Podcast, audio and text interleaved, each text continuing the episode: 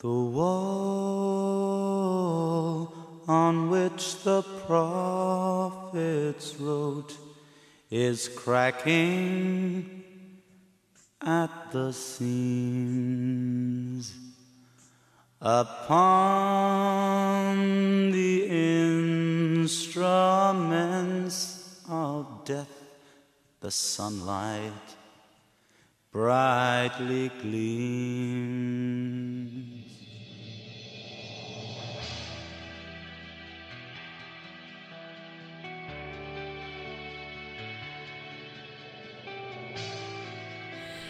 La siguiente edición de Radio Suicidio está basada libremente en tres premisas. Primero, lo personal es político. Segundo, que lo personal sea político es algo que el poder hegemónico está sabiendo explotar demasiado bien. Tercero, tiendo a despreciar al rock progresivo, pero tiendo a despreciar más a lo que desprecia al rock progresivo.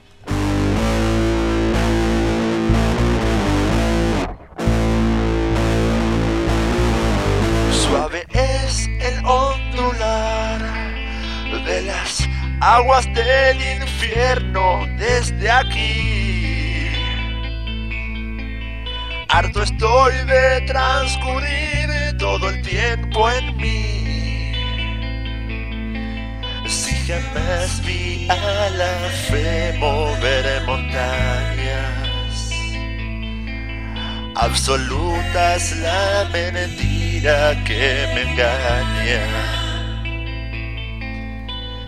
Sea mejor ser más listo que ninguno, hacer como hace el humo que se desvanece frente a mí. Frente a mí. Frente a mí. Frente a mí.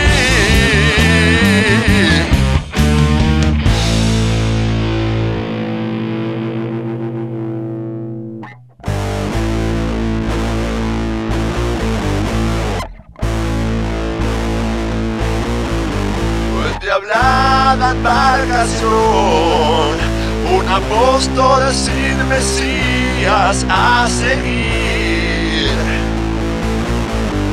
Extasiado en laberintos que no tienen fin. Va cruzando los océanos a nado. Avanzar perdido no lleva Quizás sea mejor ser más listo que ninguno, hacer como hace el humo que se desvanece frente a mí.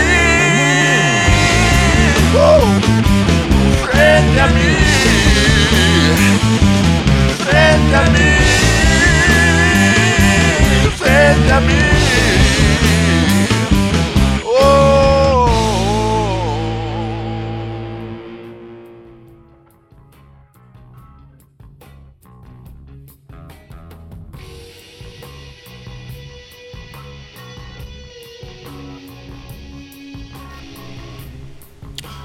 Voy a arrancar primero con una nota personal para contextualizar. Hace unas semanas que decidí dar por terminada una relación tóxica que venía manteniendo con la página Pitchfork. Es de público conocimiento que las cosas entre nosotros venían de mal en peor, pero corresponde aclarar que ya desde el vamos la relación siempre tuvo una dinámica pasivo-agresiva. Yo soy de la generación MTV, lo digo sin vergüenza. Vengo de una época en que descubríamos música mirando la tele, algo que visto desde ahora no tiene el menor sentido, pero así fue la cosa durante más o menos 20 años. Eventualmente Internet mató a la tele y entonces algún conglomerado económico siniestro puso esta página Pitchfork a decidir qué música tenía onda y cuál no, cosa que a mí siempre me cayó como al orto, la arbitrariedad capitalista de lo que tiene onda y lo que no. Pero hay que admitir que Pitchfork a la hora de elegir música era infinitamente menos grasa que MTV y derivados. De hecho, fueron artífices de la explosión de indie rock aristócrata que se comió la mayor parte de la década del 2000, a la que todos vimos con cierto desdén, pero nos subimos igual porque era nuestro momento de ser jóvenes y peor es nada. Y cuando digo nada me refiero a la nada post-cromañón. Esta movida que fue el último coletazo de un proceso mucho más grande sobre el que voy a estar hinchando las pelotas las próximas dos horas, llegó arrastrándose hasta bien entrada esta década y se chocó con un cambio de paradigma cuando la gente se dio vuelta de snob y empezó a escuchar música de mierda irónicamente. Por supuesto que Pitchfork acompañó y alentó esta movida y por supuesto que yo no. Y ahí ya tenemos un problema. Por mi parte, el 99% de la música que promocionaba Pitchfork me pasaba por el costado. Primero porque eran todas bandas indies chetas aburridas y después clase tras clase de raperos feos, feos. Pero con tal de descubrir una o dos bandas más o menos interesantes por año me bancaba todo ese río de música intrascendente. Me bancaba una que otra reseña por ongas mainstream. Me banqué que se tinerizaran, que hagan de Kanye West su propio Ricky Ford. Me banqué una nota que se titulaba literalmente El canto a la prosperidad materialista de Rihanna, sin un ápice de sarcasmo. Me banqué cantidad de troleo y clickbait hasta que en el 2018 no solo no me acuerdo que me hayan dado nada remotamente interesante para escuchar, sino que decidieron coronar el año con una reseña de Bad Bunny. Ese fue mi punto de inflexión decidí que si soy demasiado viejo choto como para pretender conocer música nueva artísticamente relevante, entonces me voy a dedicar a escuchar rock progresivo.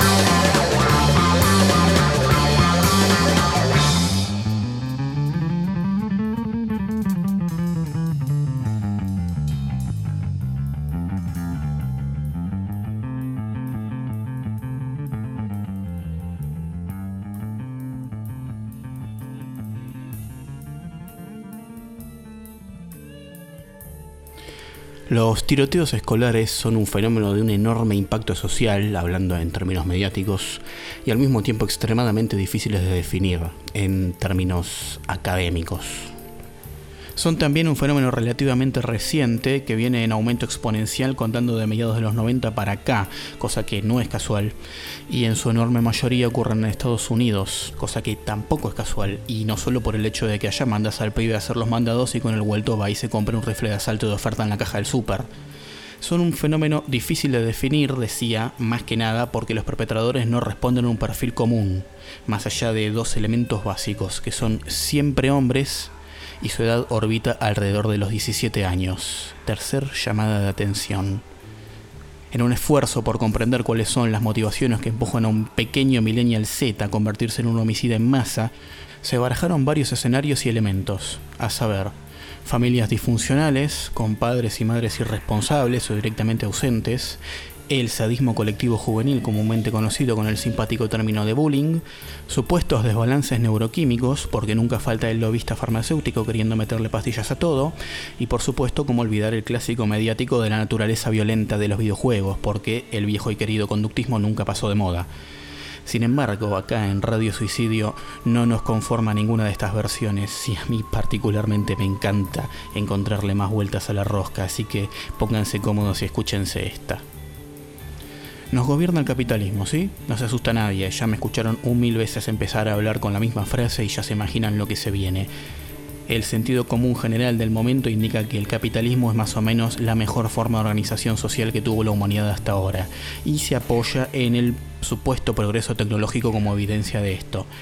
El tema es que ya hace más de 100 años que se sabe que el capitalismo por sí solo racionalmente no se sostiene. Lo saben tanto los economistas como los sociólogos y hasta los psicólogos. De hecho, sobre estos últimos, cierto cocainómano vienés considerado el padre de la psicología misma fue una de las voces más apocalípticas en el tema. Para Freud, la industrialización venía a traer problemas un poquito más graves que el control de los medios de producción. Él creía que en el inconsciente de cada persona se esconden fuerzas sexuales amorales y destructivas. Las fuerzas que te hacen reventar compulsivamente globitos de plástico para embalar o te empujan a compartir videos de decapitaciones en grupos de WhatsApp. Freud vio que en las sociedades industrializadas, donde la gente se amontonaba cada vez más, en ciudades cada vez más grandes, donde se proclamaban supuestas libertades individuales al mismo tiempo que valores ultranacionalistas, se iba a hacer cada vez más difícil reprimir al inconsciente salvaje. ¿Y cómo cuestionarlo? El tipo tuvo no una, sino dos guerras mundiales para probar su punto. Y además, paralelo a esto, entre medio de las dos guerras hubo un crack bursátil que puso en evidencia las fallas del sistema capitalista tal como estaba, así que el mundo occidental estaba obligado a hacer algo drástico antes de que Karl Marx termine riéndose último. Entra la sociedad de consumo.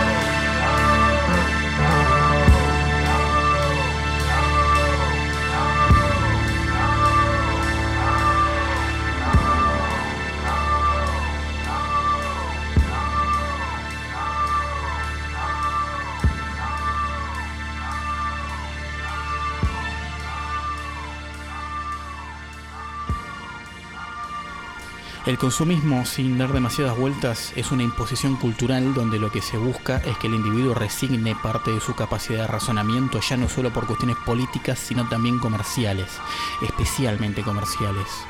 Lo que antes se denominaba propaganda ahora pasa a ser publicidad y se hace de todos los recursos de la psicología para hacernos gastar plata que no nos sobra en cosas que no necesitamos. Televisores 4K, smartphones, muñequitos Funko Pop, ropa de feria de 5 cifras, reediciones de álbumes que ya tenemos, placas de video que calculan millones de polígonos para rasterizar juegos hiperviolentos a 60 cuadros por segundo, etc. La publicidad es la ciencia de abrir esa caja de Pandora a la que Freud le tenía tanto miedo y meter mano para básicamente reprogramarnos en hámsters que hacen girar la rueda del capitalismo y de paso mantener ocupado al increíble Hulk incestuoso que supuestamente vive reprimido en lo profundo del inconsciente, no sea cosa de que un día los urbanitas se levanten un poco rayados y se desate la debacle de la civilización occidental, o mucho peor, la revolución del proletariado. Los productos culturales se volvieron más masivos que nunca. El cine y la televisión fueron imponiendo estándares estéticos y de conducta cada vez más lejos de la realidad. Plantaron la semilla de la inseguridad, la ansiedad y el descontento en el público, porque una persona que duda de sí misma es más permeable a la sugestión publicitaria. Una persona infeliz consume más. El imaginario hollywoodense se llenó de historias de triunfos y de fracasos estrictamente materiales, valores burgueses hipócritas que no engañan a nadie, pero que se fueron metiendo en el sentido común y se apoderaron de él. Lo que se esconde apenas disimulado entre las mentiras blancas de Hollywood es el neodarwinismo social, la ideología favorita de la sociedad de consumo y de los perversos, una patraña pseudocientífica que equipara a los seres humanos con animales y a la sociedad con una cadena alimenticia. En el inconsciente colectivo del hombre moderno, el individualismo, la competencia, la violencia social, los caprichos estéticos y eróticos del mercado se toman como la naturaleza verdadera y definitiva del Homo sapiens. Este constante ataque de doble moral es lo que consigue más o menos ordenar y explotar al caos subconsciente, mientras que a un nivel consciente nos deja en un perpetuo estado de alienación, paranoia y estrés. Una persona infeliz consume más. Naturalmente ninguna maquinaria social deshumanizante va a ser perfecta y es de esperar que algunos individuos permanezcan con un pie apoyado en la sociedad de consumo y el otro en el escepticismo como también es de esperar que algunos de estos individuos eventualmente pierdan el equilibrio, les salte la térmica y decidan que van a devolverle a la sociedad en un solo pago toda la violencia que vienen recibiendo en cuotas. Últimamente se utiliza mucho el término hijo sano del patriarcado, y antes de que digan nada establezcamos que acá en Radio Suicidio patriarcado y capitalismo son la misma cosa y lo dejamos ahí por ahora. Pero capaz que habría que preguntarse también qué sería de un hijo no tan sano del patriarcado alguien que sea medianamente capaz de filtrar las intenciones comerciales y políticas de los medios masivos de comunicación y entretenimiento, pero que siga siendo peligrosamente permeable a su sentido como un nihilista, violento y desmoralizante. Algo así como un pibe de más o menos 17 años.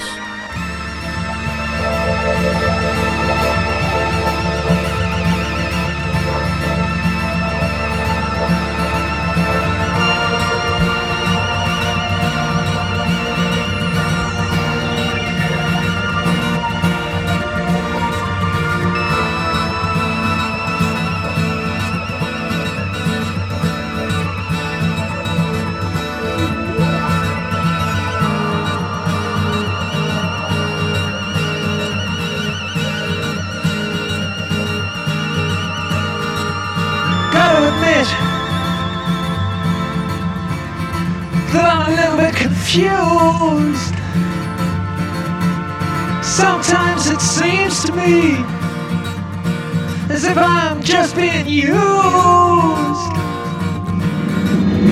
Gotta stay awake, gotta try and shake off this creeping malaise. If I don't stand my own ground, how can I find my way out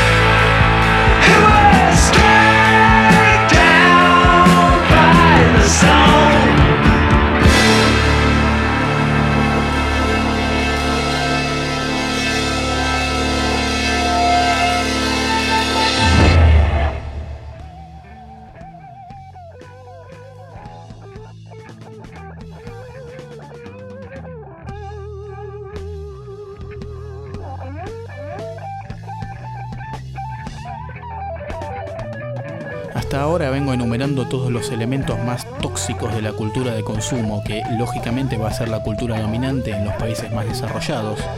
Tampoco es misterio que los jóvenes son los más vulnerables a estos dispositivos de control.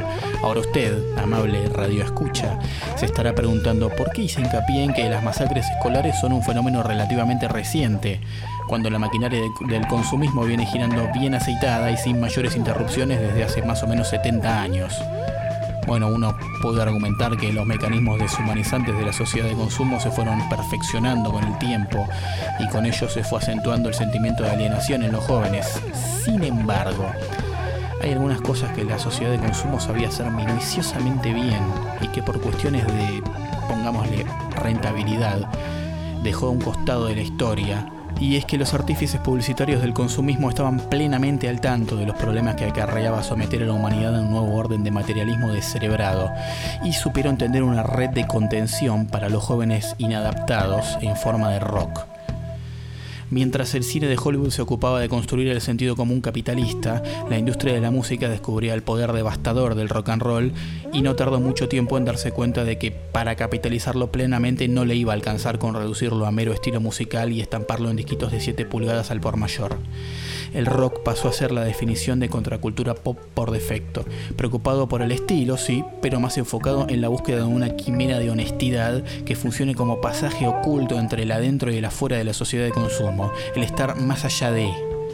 Acá no estoy tratando de establecer si el rock es un invento propagandístico del capitalismo o si es una respuesta cultural a este, porque es indistinto a la sociedad de consumo le importa muy poco lo que tengamos para decir sobre la sociedad de consumo, porque en realidad el consumismo en sí no es una ideología, es un sistema por el cual todo lo que sea capitalizable se copia, se empaqueta y se vende.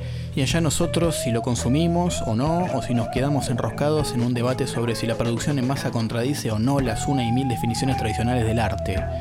Lo que sí le vino joya al consumismo es esta capacidad del rock de contener y ordenar a las individualidades que no se ajustaban o no querían ajustarse a los estándares del mercado tradicional y convertirlos en nuevos y potenciales consumidores. ¿No querés trabajar, casarte y reproducirte? Venite a Monterrey a ver a Hendrix prender fuego una guitarra de 1500 dólares. El ácido te llenó el culo de preguntas existenciales y hambre de fantasía épica pulp. Chequete todas estas bandas de los 70 que sacaron discos conceptuales dobles o triples. ¿Estás cansado de estos niños blancos ingleses ricos y pretenciosos que no dicen nada sobre tu realidad socioeconómica? Perfecto, volvamos a la guitarra, bajo y batería y simples de dos minutos que son mucho más baratos de grabar. Ahora el chupín, la campera y la estacha se venden por separado.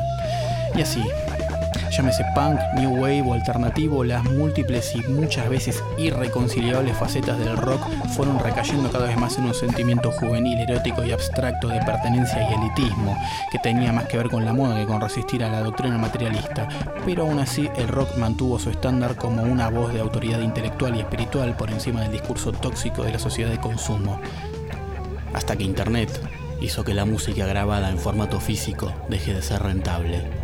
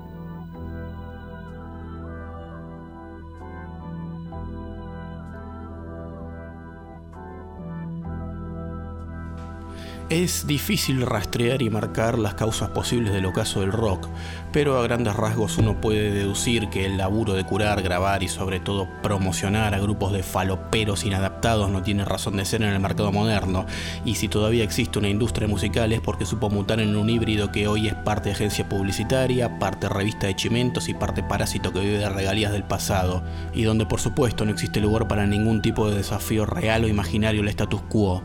De hecho, da vértigo ver cómo los productos pseudomusicales que promociona la industria hoy día se reconocen orgullosamente como tal, como producto, y predican un discurso antiintelectualista de materialismo, vanidad y competencia. Esto creo que tiene que ver menos con una forma de adoctrinamiento que con una necesidad comercial de promocionar pseudomúsicos y performers desde el shock y la controversia a falta de talento artístico. La transgresión del futuro ya no pasa por desafiar el sentido común consumista y neodarwinista, sino por abrazarlo y defenderlo sin filtro moral no sería tan loco explicar a las celebridades contemporáneas de la industria musical como Marilyn Manson objetivistas. Este cambio de paradigma dejó un hueco enorme en la cultura joven, tan grande como un elefante en la habitación. Todo el mundo lo nota, pero nadie se anima a mencionarlo. Si la contracultura ya no pasa por la música, entonces, ¿por dónde?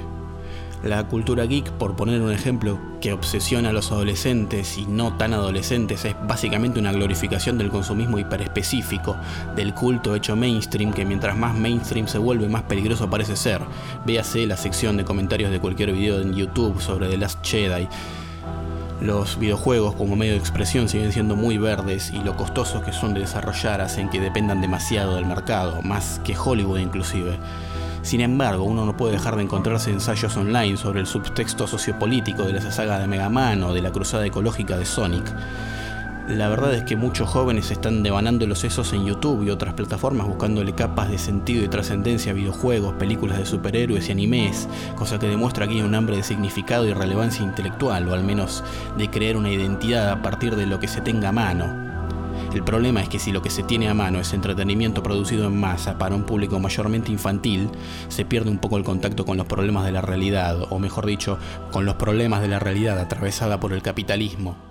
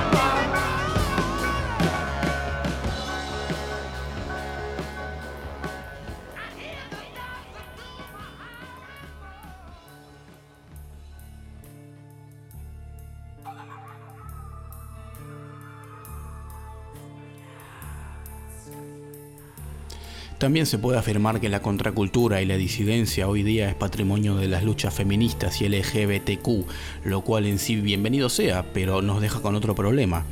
Si la consigna de estos movimientos y espacios es cuestionar una cultura dominante construida argumentablemente por y para hombres cis hetero, entonces su naturaleza tiene que ser lógicamente excluyente para con hombres cis hetero. Paréntesis, yo no vengo a hacerle mansplaining a nadie y sé que dentro de estos espacios los debates son fuertes y son constantes, pero tengo que sacar a flote un par de cuestiones. Y es que parece que no hubiera una visión crítica hacia la naturaleza de los roles de género, o más que nada no se ve una postura definida con respecto a la manera en que los roles de género están atravesados por la sociedad de consumo, quizá directamente construidos por y para la sociedad de consumo. Hubo un momento en que la teoría queer llamaba de construir estos roles de género. Ahora parece que lo queer se enfoca exclusivamente en establecer un canon de hiperindividualidades trans que ejercen furiosamente lo femenino o lo masculino, pero casi siempre de manera súper hegemónica y materialista. Y creo que hace falta señalar que estas hiperindividualidades tienden a venir con un bagaje de ansiedad e inseguridad que cuadra perfecto en la sociedad de consumo. Con esto no estoy queriendo decir que es responsabilidad del colectivo LGBTQ derrotar el régimen capitalista, aunque no estaría mal. Pero creo que es importante entender la rosca en la que estamos todos metidos. La sociedad de consumo, como ya dije, no es una ideología, es una herramienta. Pero es una herramienta que sirve al capitalismo y el capitalismo es patriarcado. Entonces, tenemos una disidencia que es patrimonio del feminismo y del colectivo LGBTQ, que naturalmente no tienen lugar para una heterosexualidad masculina y que no se pone de acuerdo sobre cómo los roles de género nos hacen más vulnerables al capitalismo consumista. Esta disidencia se apuró en declarar al rock como una manifestación caduca de masculinidad tóxica. Al feminismo no le faltó razones, el rock tuvo un historial de mierda para con las mujeres, casi siempre dándoles un lugar de admiradoras pasivas y alimentando el mito infame de la groupie.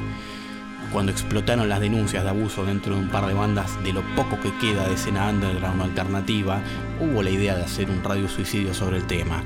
Escribí un programa entero, lo borré, lo escribí de vuelta, lo borré de vuelta y al final decidí que no me corresponde a mí hablar del tema porque sería una tilinguería redundante. Lo que sí tenía para agregar y que sí viene al caso es que es fundamental denunciar a pedófilos y perversos que operan desde el privilegio Pero no está bueno estigmatizar a una escena cultural que viene en decadencia, que ya de por sí tiene una naturaleza marginal y que pese a todo esto se la viene bancando contra un mainstream musical abiertamente misógino y prostituyente porque pasaron barbaridades en el rock, pero las veces que se dejó subir a una mujer al escenario no se hizo para ponerla de adorno o en calidad de performer hegemónica hueca como si lo hace constantemente la música pop contemporánea, donde las barbaridades están naturalizadas. Para ponerlo en términos peronistas, la trosquearon agarrándosela con el rock, cuando en la radio se escucha reggaetón.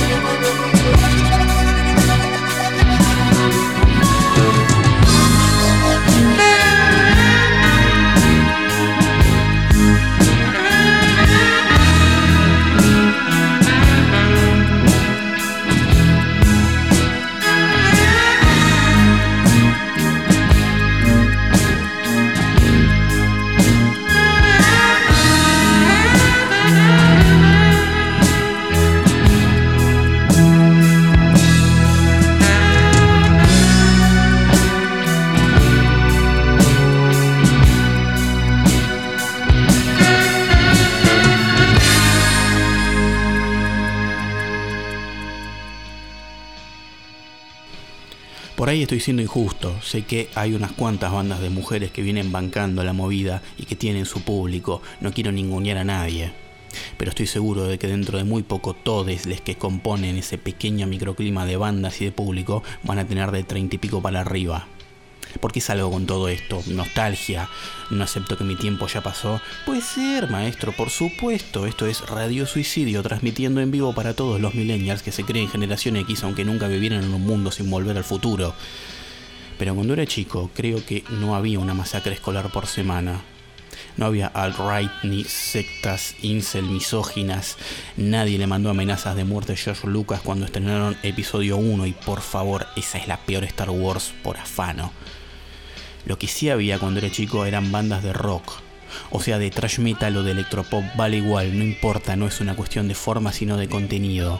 Había rock en la tele, había rock en la radio, había revistas de prensa especializada donde, a ver, coexistía la electrónica con el hip hop, con el reggae, con el folk y todo más o menos obedecía a un criterio de talento, de transgresión, de trascendencia, a un orden contracultural que respondía al mercado, pero no por eso dejaba de tener identidad, porque si dejaba de tener identidad dejaba de tener público. Ahora, las bandas que conoces son todas de viejos chotos o muertos. Las que no conoces no las vas a conocer porque en la radio casi casi que solo se escucha reggaetón. La tele son puros panelistas de mierda justificando todo lo que está mal en el mundo y la prensa especializada se redujo a dos o tres portales masivos en donde en vez de promocionar bandas se dedican a trolear con notas sobre porongas mainstream hegemónicas que lo que menos necesitan es promoción, cosa de que los viejos chotos como yo y como vos que todavía seguimos estos portales nos indignemos y nos enrosquemos en posteos y debates interminables como panelistas de mierda de la tele. Está bien, estamos grandes para esto.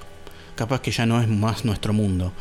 Nuestros viejos padecían nuestra música y nuestros abuelos la de nuestros viejos. Pero no creo que ellos en su momento se sintieran tan alienados como nosotros ahora. Creo que hay algo más, que sentimos que hay algo más, pero nos cuesta demasiado definirlo y terminamos sucumbiendo a la tentación de decir cosas al estilo de buscate un laburo honesto. Mirá si será difícil de explicar que hace dos horas que estoy hablando y recién ahora estoy por llegar al punto.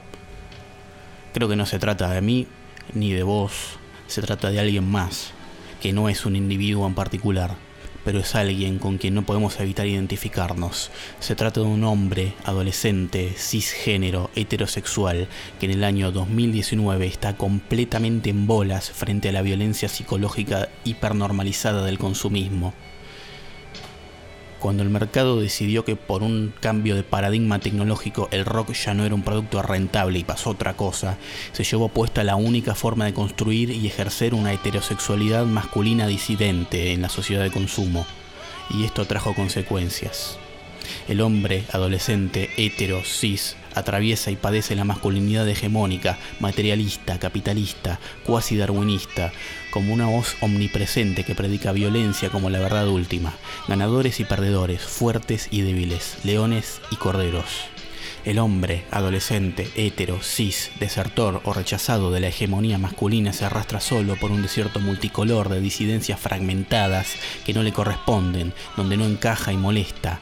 Se refugia entre los huesos fosilizados del rock, la única bestia que le hizo frente al sentido común corrupto del macho hegemónico, pero ahora no es más que una carcasa vacía, un testimonio todavía monetizable, pero de un lenguaje cada vez más difícil de interpretar. Al hombre adolescente, hétero, cis, no le queda otra que hacerse un refugio con lo que tenga a mano, una coraza hecha con productos reciclados de una infancia que idealiza, de cuando no sentía la presión de una masculinidad tóxica que lo castiga por virgen, por feo, por pobre, y de una feminidad que no solo es objeto de frustración sexual, sino que ahora retiene el monopolio de las disidencias. El hombre adolescente, hétero, cis, desertor, rechazado, aislado, frustrado, crece deforme en su caparazón geek a prueba de empatía y emociones humanas complejas, pero completamente permeable al adoctrinamiento materialista de la sociedad de consumo y al discurso de violencia absoluta del patriarcado capitalista a falta de una voz de autoridad que genere un espacio, un entorno donde se pueda dar por sentado que la sociedad de consumo es un juego arreglado por y para perversos, un orden arbitrario que no tiene nada que ver con la naturaleza humana, a falta de una puta buena banda de rock o de lo que sea que le ayude a armarse una subjetividad un poco menos forra, el hombre adolescente hetero cis se construye alguna versión atravesada de misoginia, de racismo o de puro nihilismo, donde él es el único vivo en un mundo de zombies, el elegido que puede ver más allá de la realidad, que siente que algo anda mal con el mundo, aunque no tiene la más remota idea de qué. No tiene un lugar desde donde pararse a cuestionar al patriarcado, porque después de todo, él no deja de ser su hijo, un hijo no tan sano del patriarcado un error de cálculo, una pequeña fisura en el sistema de contención consumista para el subconsciente freudiano, la consecuencia espectacularmente irónica de un sistema opresor que se olvidó de cómo explotar a un sector del mercado y lo dejó afuera.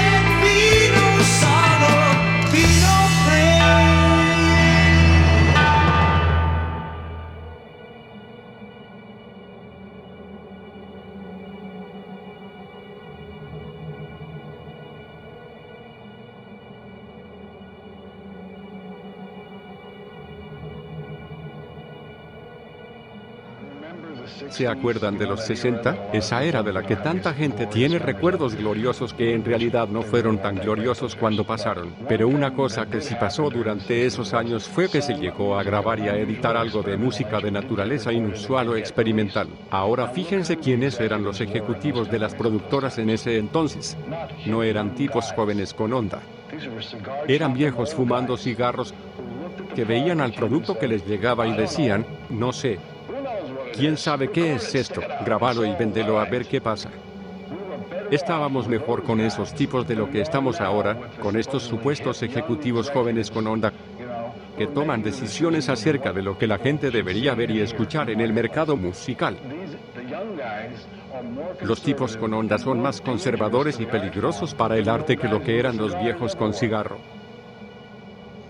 ¿Y sabes cómo estos tipos jóvenes llegaron a donde están? El viejo gordo con el cigarro un día dijo, me la voy a jugar, véndelo. Y se vendieron algunos millones de discos. Ok, no sé lo que es, pero tenemos que hacer más. Necesito asesoría. Tráiganme a un hippie. Así que contratan a un hippie de pelo largo. No es que confíen en él, lo ponen a servir café. El hippie les alcanza el café un par de veces y entonces dicen bien, ya podemos confiar en él, denle un trabajo real, y lo convierten en asesor de artes y entretenimiento. Así va trepando hasta que cuando te quieres dar cuenta es él el que tiene los pies cruzados en el escritorio, y es él el que dice, bueno, no podemos arriesgarnos con esto, porque simplemente no es lo que los pibes realmente quieren, y yo lo sé, tienen esa actitud, y el día en que se deshagan de esa actitud y vuelvan al, quién sabe, arriesgate, ese espíritu empresario va a funcionar incluso si no te gusta o no entendés lo que sea ese disco que te llega a la puerta. La persona que se sienta en la silla ejecutiva no puede ser el árbitro final del gusto de una población entera.